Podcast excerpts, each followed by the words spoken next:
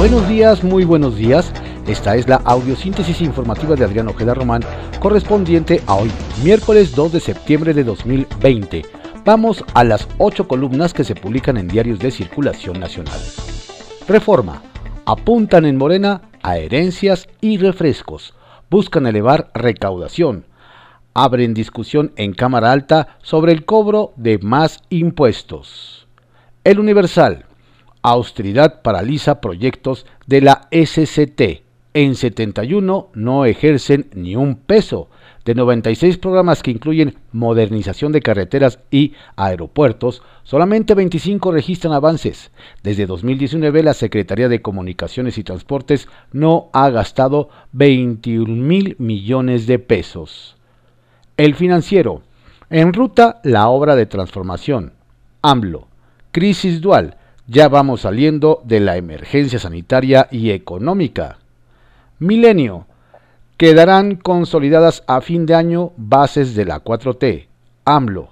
El presidente asegura que ya no hay venganza política, corrupción de altos mandos, desaparecidos, masacres, represión ni tortura. Ratifica que ya pasó lo peor y México, dice, va para arriba. Excelsior.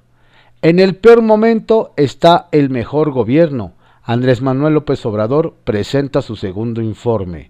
Cero impunidad. Su legado será purificar la vida pública, señaló el presidente. No hemos emprendido venganzas políticas, tampoco encubrimos a nadie. Visión.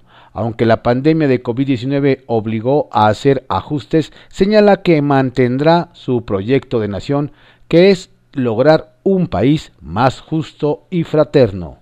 Avances. De los 100 compromisos que asumió públicamente el 1 de diciembre de 2018, indicó que ha cumplido 95 y el resto están en proceso de concretarse. Respaldo. López Obrador agradeció el apoyo de los empresarios a su lado a favor del país y destacó que su relación con ellos es buena y respetuosa. El economista. Optimismo sobra. Falta plan de reactivación. AMLO destaca avances en su gestión. IP planea presentarle de nuevo estrategia económica. Ahorros por 560 mil millones ha logrado la administración actual. Banco de Desarrollo tiene papel fundamental. COVID destruyó 1.113.677 empleos en agosto, se recuperaron 93.000. Multas a contratistas se han incrementado. La relación con los empresarios ha sido buena y respetuosa a pesar de la crisis. El COVID ha dejado penurias, pero se ha fortalecido el sistema de salud. La jornada. AMLO. Con austeridad se logró un ahorro de 560 mil millones de pesos. Intolerancia total a la corrupción. Nada hará variar mi compromiso social, y proyecto de nación, dice en su segundo informe. El crimen organizado ya no manda en México como antes, ha bajado la mayoría de los delitos. Reivindica la ruta de no endeudarse para salir de la crisis, menor daño que en otros países. La pandemia del coronavirus no es un asunto político, sino de salud pública, enfatiza. Contraportada de la jornada. Millones de alumnos retornan a clases en Europa entre cautelas. El regreso ocurre en momentos de alza en contagios por el coronavirus. Francia, Gran Bretaña, Polonia y Rusia extreman precauciones. Solo un tercio de estudiantes en el mundo han vuelto a las aulas. UNESCO. En México, la cifra de infectados rebasa 600.000, 65.241 los decesos. La razón.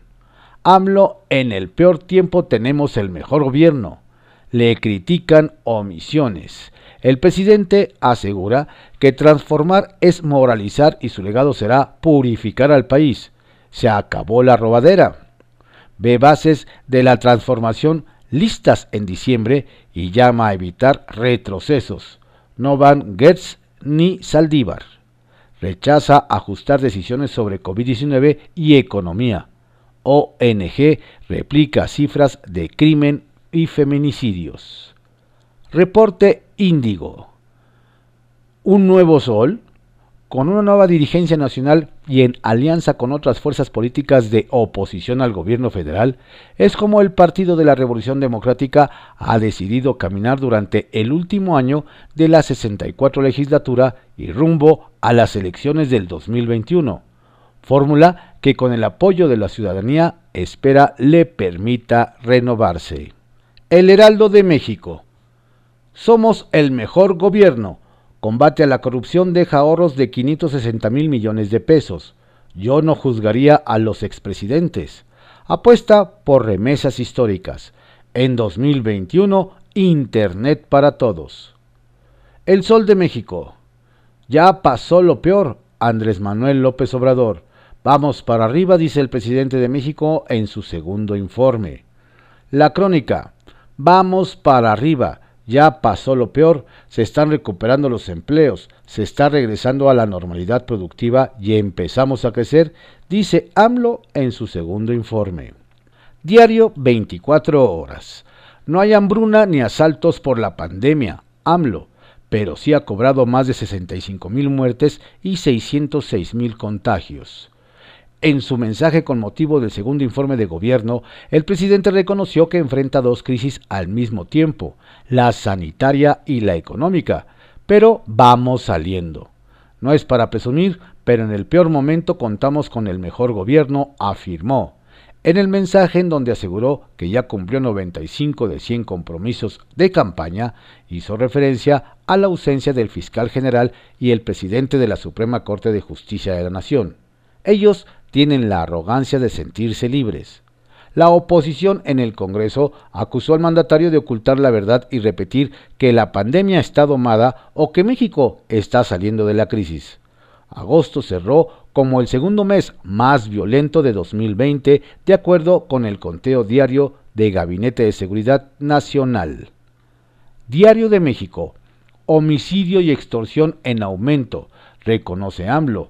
Durante su mensaje por el segundo informe de gobierno, el presidente admitió que ambos delitos repuntaron 7.9 y 12.7% respectivamente, pero responsabilizó de ellos a la delincuencia organizada. Además aseguró que el combate a la corrupción y la política de austeridad permitió un ahorro de 560 mil millones de pesos, la cual ayudó a que la pandemia no haya generado hambruna. Ovaciones AMLO pasó lo peor. Bajan delitos, menos homicidios y extorsión. Ya no manda la delincuencia, ni hay masacres ni funcionarios como García Luna. Este gobierno no será recordado por corrupto, asegura. Diario contra réplica. Lo peor pasó, ahora vamos para arriba. Refrenda AMLO proyecto de gobierno en segundo informe. El presidente presumió la creación de 93 mil empleos, la apreciación del peso y el, y el combate a la corrupción. Cumplió 95 de 100 metas, dijo. Diario Imagen. Segundo informe de gobierno del presidente López Obrador. No les voy a fallar. Diario Puntual.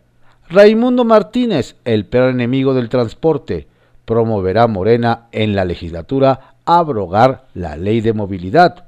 El diputado Nazario Gutiérrez Martínez, presidente de la Comisión de Comunicaciones y Transportes e integrante de la bancada de Morena, afirmó que el enemigo número uno del sector del transporte público mexiquense es el secretario de Movilidad, Raimundo Martínez Carvajal.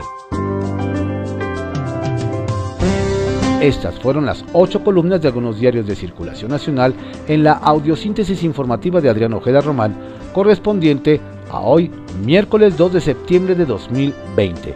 Tenga usted un excelente día, por favor, cuídese y pues si tiene que salir, hágalo con todas las medidas habidas y por haber de precaución.